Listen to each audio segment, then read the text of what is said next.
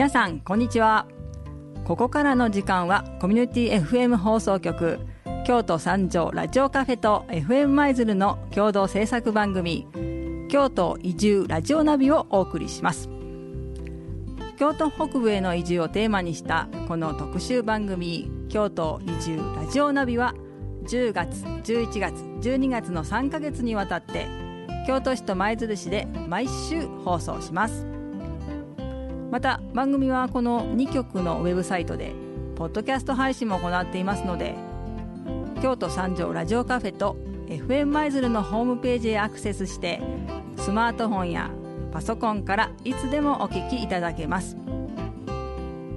それではこれからの30分間京都北部への移住情報やその暮らしの魅力について移住者の声をお届けしてまいります。たっぷりとお楽しみください。担当は FM 舞鶴パーソナリティエンタメ百姓ドリーム花見です。この番組は京都府の協力でお送りいたします。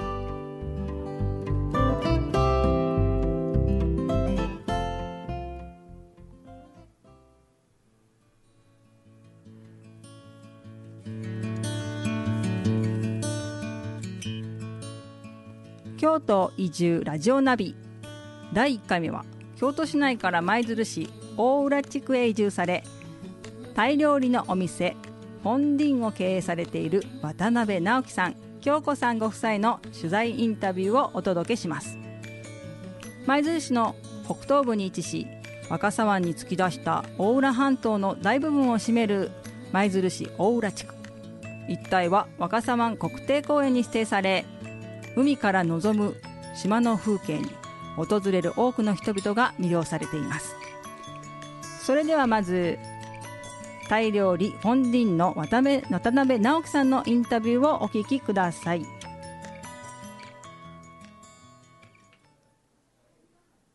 はい、タイ料理のお店フォンディンの渡辺直樹さん。なんと9月からはい、FM 舞鶴でもパーソナリティとして活躍してくれています。渡辺さんに今日はお話を伺います。よろしくお願いします。はい、よろしくお願いします。はい。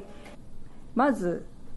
舞鶴に定住する前ははい、どんなお仕事とかどんな場所でどんなことをされてたんですかね？舞鶴の前というと京都市内になってで京都市内でタイ料理店で働いてました。それはもうゆくゆく独立する思いがあって修行のためですか？いやその時は修行というよりは、うん、実はその時は京都市内でゆくゆくはゲストハウスを開きたいなと思っていてでゲストハウスの物件を探しながらで、まあ、京都僕は住んだことがなかったので、まあ、京都の地理感覚とか京都の感覚を知りながら、まあ、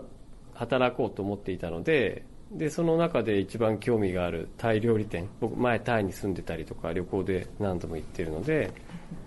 で自分でも作っていたのででタイ料理店で働きながら、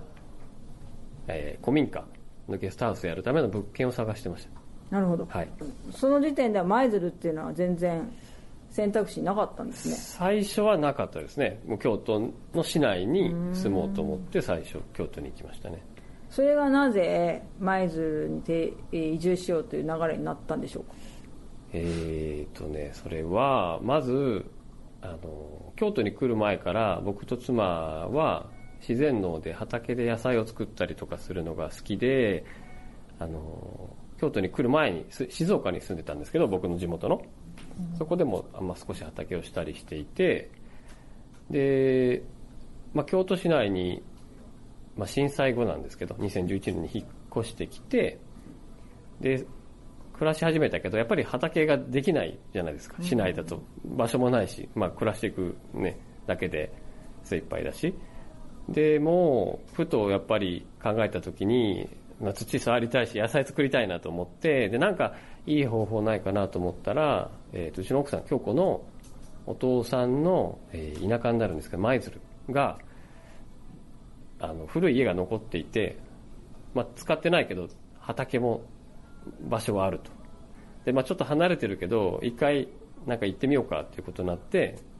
遊びに来たのが舞鶴に初めて来たきっかけ。うん。でそこで、ね、風景を見て海のすぐ近くなんですよねうちは。ですぐ裏にも山があって田んぼがあって畑があってすごい綺麗なとこだなと思ってですぐ気に入ってで、まあ、京都で働きながらあの休みを2つくっつける感じにして、ね、1泊で舞鶴に畑をしに通っていた。で毎週毎週、まあ、無理な時は2週間に1回とか通ってたんですよ。でその通いを続けながらはい。もう最終ここに移住しようという気持ちを固めていった。最初通ってる時はまだ京都でそのゲストハウスとかそういう商売していこうかなと思って通ってるうちになんだかやっぱ気に気に入ってしまってでだんだん矛盾も感じてきてなんかいずれは田舎に行って農業とかしながら暮らしたいっていう思いがあるのに都会でその商売を今しようとしてるみたいなことに気がついてだったらなんで先にいつかやりたい方のことをやればいいのかなみたいな気持ちも芽生えてきて、でね田舎に行くたびに思うんだけどやっぱり体力があるうち若いうちの方が、ね、切り開く力もあるし、あと友達関係とか人間関係とかも早く行った方がより広がったりとかできることが多いなっていうのが通ってて分かったので、まあ、だったら後から田舎に行ってね畑しようとかじゃなくてもうい今すぐ行った方がいいんじゃないかと思ってで京都市内から舞鶴に引っ越すことに決めました。うんその移住されてから今何年目ですかね？今6年経って7年目に入ったところですかね。9, 9月。あそうです。ちょうど6年前の9月かな。引っ越してきた、はい、7年目、はい、に入りました。まあいろいろその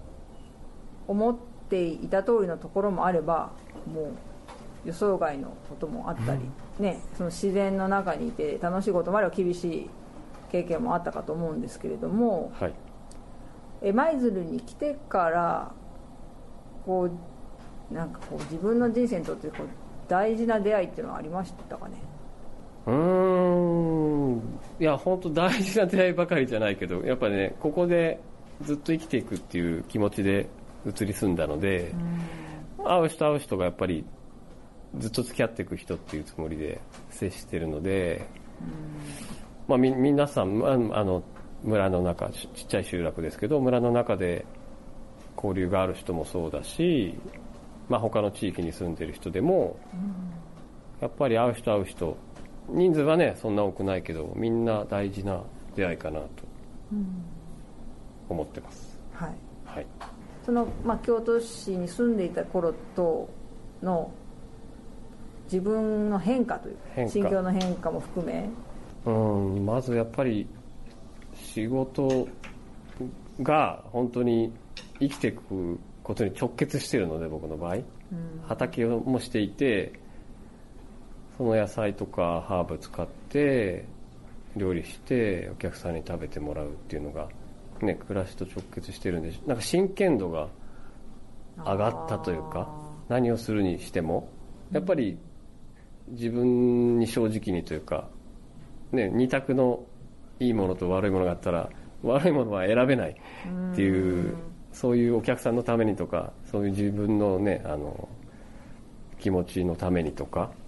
なんかそういうごまかさないっていう感じに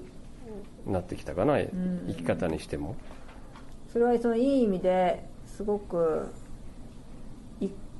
生き方が一貫性を持つようになったっていう言い方もできますかね。そのしんいい意味でシンプルに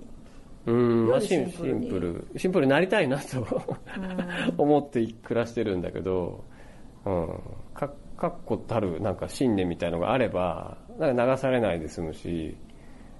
ねそれに沿ってしっかりやっていくだけみたいな田舎の暮らしってそうかなと思うので、まあ、諸先輩方のね田舎暮らしの様子を見て、まあ、憧れで入ってくる方が多いと思うんですけど、まあ、そんな中ででも実際にはこう自治会活動があるとかはい、細かい話ですけど、まあ、消防団に入る入るなどしがらみみたいなものもうん、あるわけじゃないですか、で思っても見ない部分もまああるというか実あーまあ知際。らなかったこと多いですね、後から知ったこともたくさん。た例えばどんなこと？をあそれこそさっきの消防団とか、あと村の年間の行事ですね。皆さんは小さな時から暮らしてるからもう染みついていてその行事があることも知ってるし、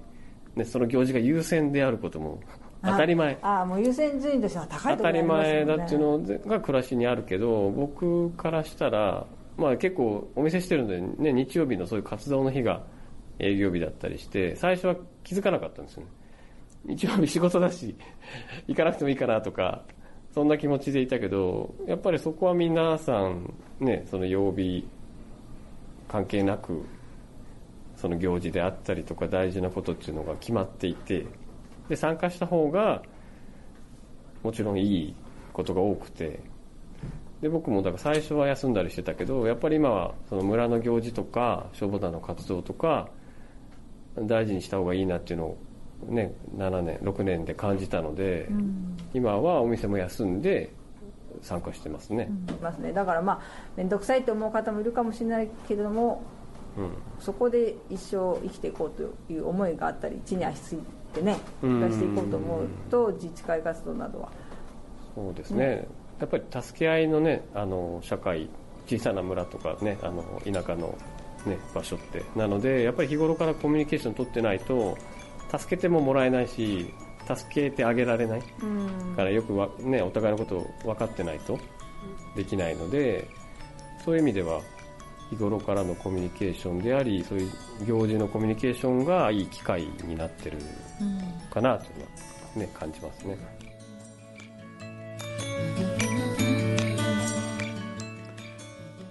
京都移住ラジオナビここまではタイ料理店ポンディンの渡辺直樹さんから舞鶴市へ移住された経緯などを聞いてまいりましたそれではここでそれではここで京都府の京都移住コンシェルジュが京都の田舎への移住に関する情報を提供するサイト京都移住コンシェルジュ特設サイトの紹介です。田舎で暮らすってどういうこと？そもそも京都に田舎ってあるの？といった基本的な情報から空き家を探している実際に現地を訪れてみたいという方まで京都移住コンシェルジュがご相談に応じます。まずはあなたのイメージや条件に合った移住先をウェブサイトで探してみましょう。京都移住コンシェルジュに相談したい場合はまず訪問したい窓口に電話かメールで相談予約をお願いします。大阪東京京都の窓口で相談員とお話しいただきます。ウェブサイト内では移住に関するイベント情報も随時発信されていますので今すぐ京都移住コンシェルジュで検索してみましょう。以上京都府が提供する京都府移住情報サイト京都移住コンシェルジュをご紹介しました。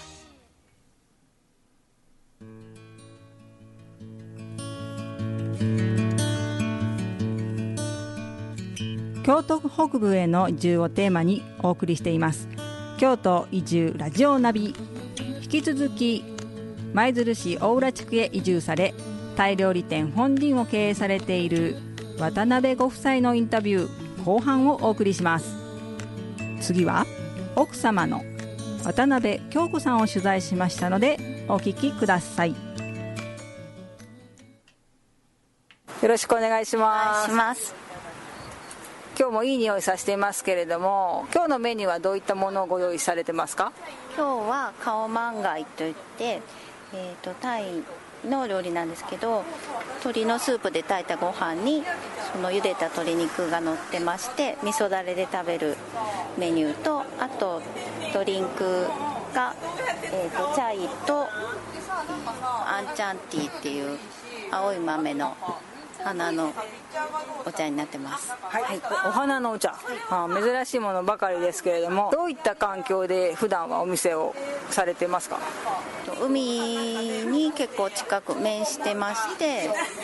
田んぼとかに囲まれて、はい、畑でちょっとハーブとかタイの野菜を作ってそれも入れながらお店で提供してやっております。これからこもっとこう今までやったことないことで始めてみたいことなどありますか？と畑で取れるものを増やせたらいいなとは思ってますしお店でもこう人とつながれるっていうかあの地元が元地元っていうか、まあ、皆さんに楽しんでもらえるようなことがもう少しできていけばなと思ってます。聞いてくださってるリスナーの方にもし何かアピールしたいこととかあれば。あの大浦半島ちょっと遠いっておっしゃる方が多いんですけど季節によっていろいろ海の景色も違うのでまたよろしければゆっくりしにあの来てくださったら嬉しいです、はい、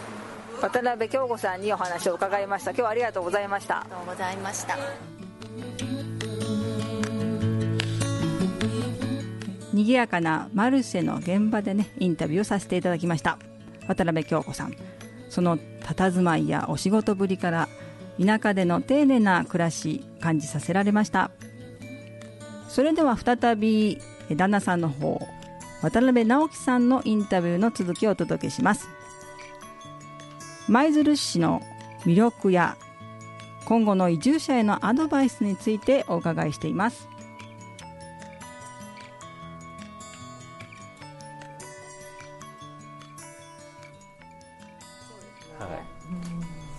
あとは何だろう。あとまあ僕の住んでるとか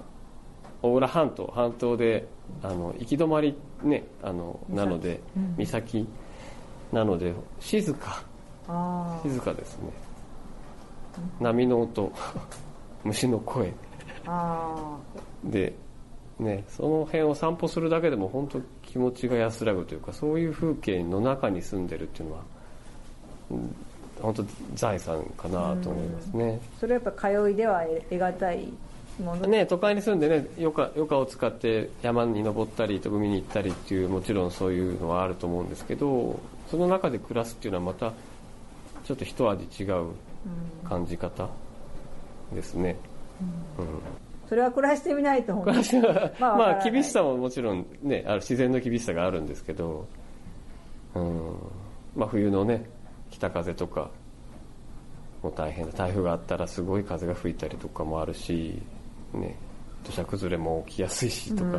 いろんなことあるけれどもそれを差し引いてもやっぱり、うん、得難い風景かなと思います、ね。これからこの舞鶴でこの大浦ハンドの本陣という場所から何か新しい取り組みとかやってみたいことってありますか？あやってみたいことはあのさっきの話で京都に住んでる時から思っていたゲストハウスっていう仕事はずっとしたくてもともとバックパッカーであの、ね、リュックを背負って海外とか日本を旅するのが好きでそういう宿に泊まってで、まあ、そそこで、ね、自分の知らないものを見たり食べたり友達ができたりとかそういうのが好きなのでそういう場所をいつか自分でしたいなという夢はあったのでで、まあ、京都から舞鶴に行くのを決めた時に舞鶴でやればいいんだっていう気持ちがあったのでだからゆくゆくはあのゲストハウス人が泊まれる場所もしながら料理をしていきたいなというのは考えてます。それではあと最後に何か、うん、これからもしか舞鶴をしこう移住先の視野に入れているような方に向けて何かアドバイスのようなものがあればはい。はいお願いします。アドバイスはですねやっぱりさっき人の話があったんですけどこう移住を考えた時にその暮らしやすさとか、ね、便利さとかその自然の綺麗さとかあの仕事があるないとか学、ね、お子さんがいたら学校の問題とかいろんななんだろう条件。個人それぞれのあのクリアしなくちゃいけない条件とかあるとは思うんですけどやっぱりそこに自分が暮らしていくイメージを持った時になんかうまくやっていけそうだなって感じられるのってそこにいる人とは話をした時だったので僕はやっぱ近所の人となだんだん仲良くなってなんかここだったら暮らしていけそうだなという感じに徐々になっていったので、まあ、1回でねやっぱ決められないと思うので、なんか気に入ったところがあったり気になる人がいたらちょっと通ってみてでもそのなんか気になったことを確信に変えてから住んだらきっといい移住になるのかなと思います。はい。なんかすごくなるほどって思う部分がありました。はい、はい。まあ直感も大事にしつつでもそれを直感を確信にねはい。変えていくようなそういった交流を重ねていくっていうそれも大事かもしれません。はい。今日は本当にありがとうございました、はいありがとうございました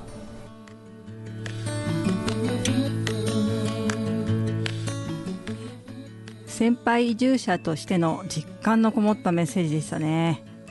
渡辺直樹さんそして京子さんありがとうございました。お二人とも共通してその舞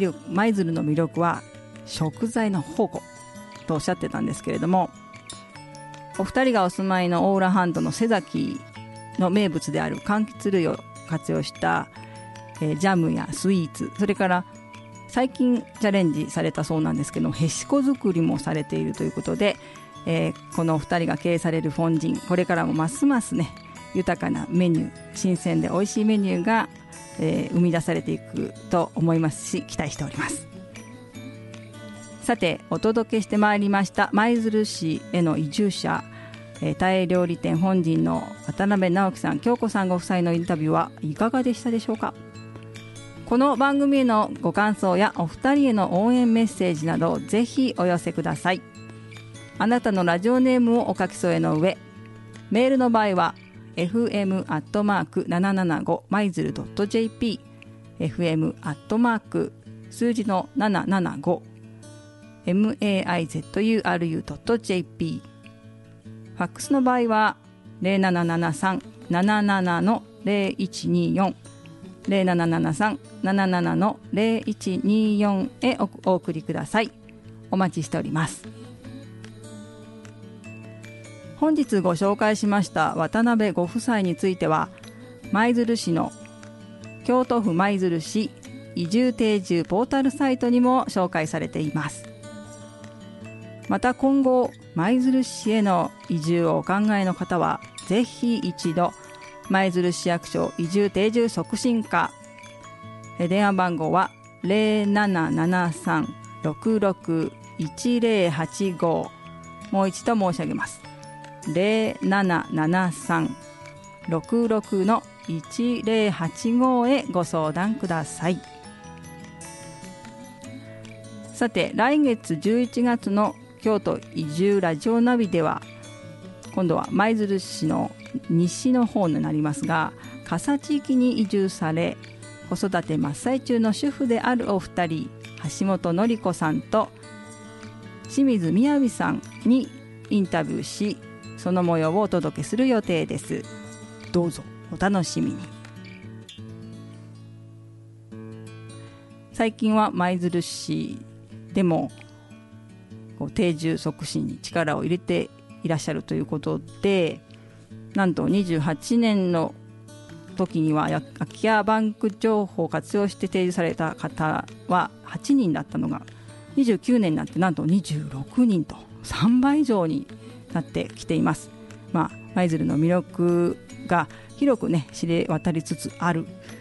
こととその定住促進者の方のね努力もあったりいろいろな方面で皆さん地元の方がね頑張っていらっしゃる証拠かなということも感じますここまで京都北部への移住をテーマにした京都三条ラジオカフェと FM 舞鶴の共同制作番組京都移住ラジオナビをお届けしてまいりました。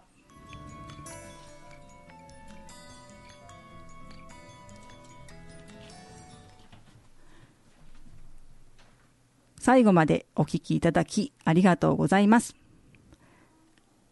担当は FM 舞鶴パーソナリティドリーム花見でした。